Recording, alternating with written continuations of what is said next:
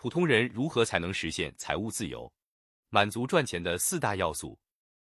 普通人指的是没有资本、无法通过投资获利的人，只能通过自身知识、技能和时间变现。无论时代如何变迁，构成交易也可以说是赚钱的四大要素都不会变。一利基点就是你的利益基础点，可供销售变现的东西，这是第一个要确定的。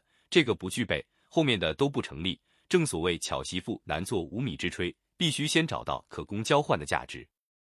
二、信息流，也就是营销。酒好也怕巷子深，你东西再好，如果没人知道，或者知道的人很少，卖不出去也不行。所以，营销，尤其是借助数字媒介营销，已经成为现代人必备的基础能力之一了。无论你是开公司，或者仅仅作为一个个体，营销都是必修课。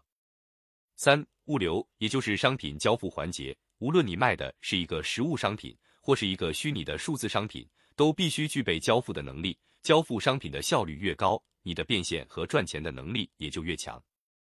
四、资金流，也就是收款渠道。当前面三条成立的时候，收款就是自然而然的事情。提供尽可能方便、顺畅、高效的收款渠道至关重要。至此，也就完成了一个交易闭环。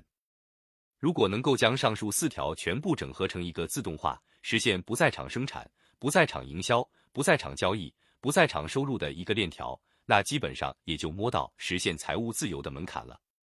毫无疑问，通过互联网销售数字化商品，无疑是最容易实现这种自动化闭环的模式。比如，开发一款软件、课程、素材、字体、电子书，放在数字市场上销售，借助数字商品可重复销售的特性，实现生产自动化；推广返佣系统，实现营销自动化；在线付款系统，实现收款自动化。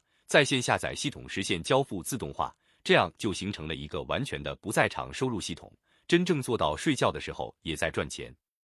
这大概是普通人在缺乏原始资本的前提下实现被动收入和财务自由最近的一条路了。若不是互联网、数字化、移动支付的普及，这在以往任何一个时代都是不可能做得到的。